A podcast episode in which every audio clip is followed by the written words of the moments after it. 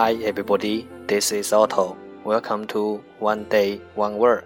大家好，我是 Otto。您现在收听的是荔枝 FM 幺四七九八五六，图听每日十五分钟英语之每日一词。欢迎收听，欢迎订阅。Emotional touch, touching my skin, and asking you to do what you've been doing all over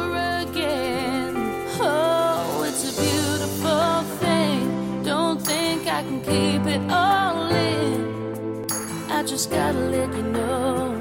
what it is that won't let me. 新浪微博每日十五分钟英语，请关注。让学习英语融入生活，在途中爱上你自己。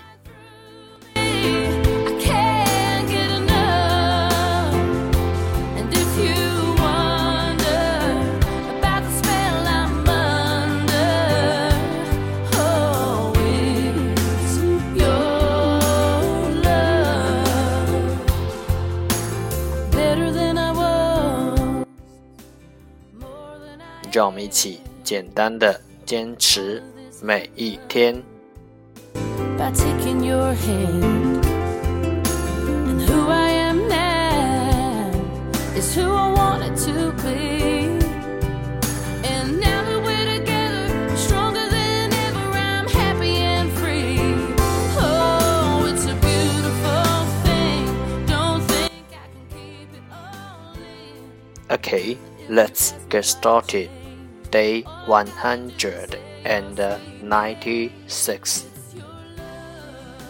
Today's word is 今天的单词是 pertinent, pertinent, p r t i n e n t, pertinent，形容词，适当的。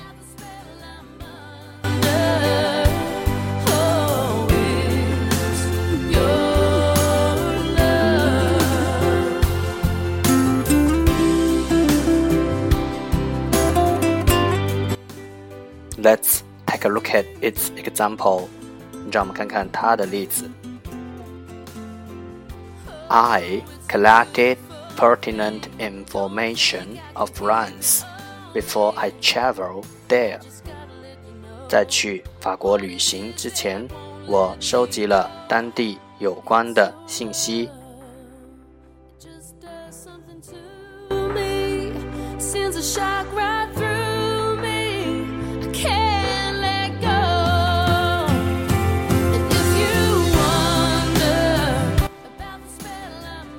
Let's take a look at its English explanation.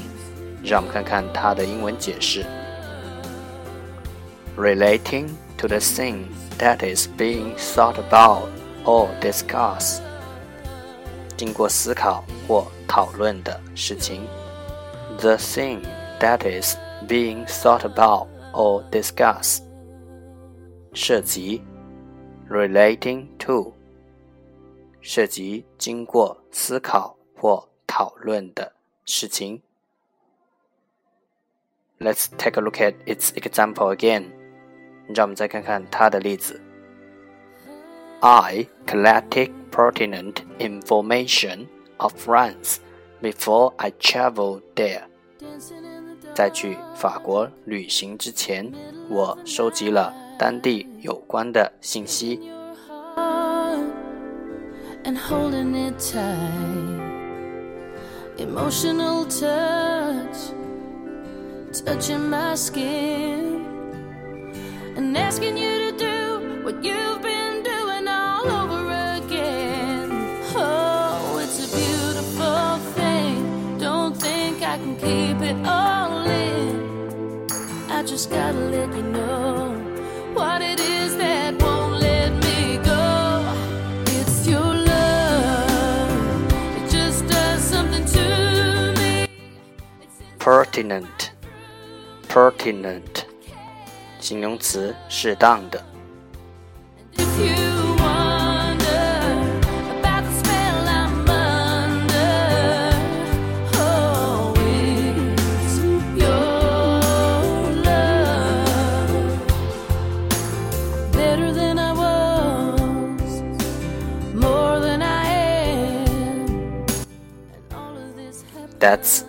offer today 这就是今天的每日一词欢迎点赞分享欢迎用听到的单词或坚持的天数评论欢迎用荔枝 fm 录节目来投稿欢迎和我一起用手机学英语一起进步。See you tomorrow 明天见拜拜。If you pass me why i change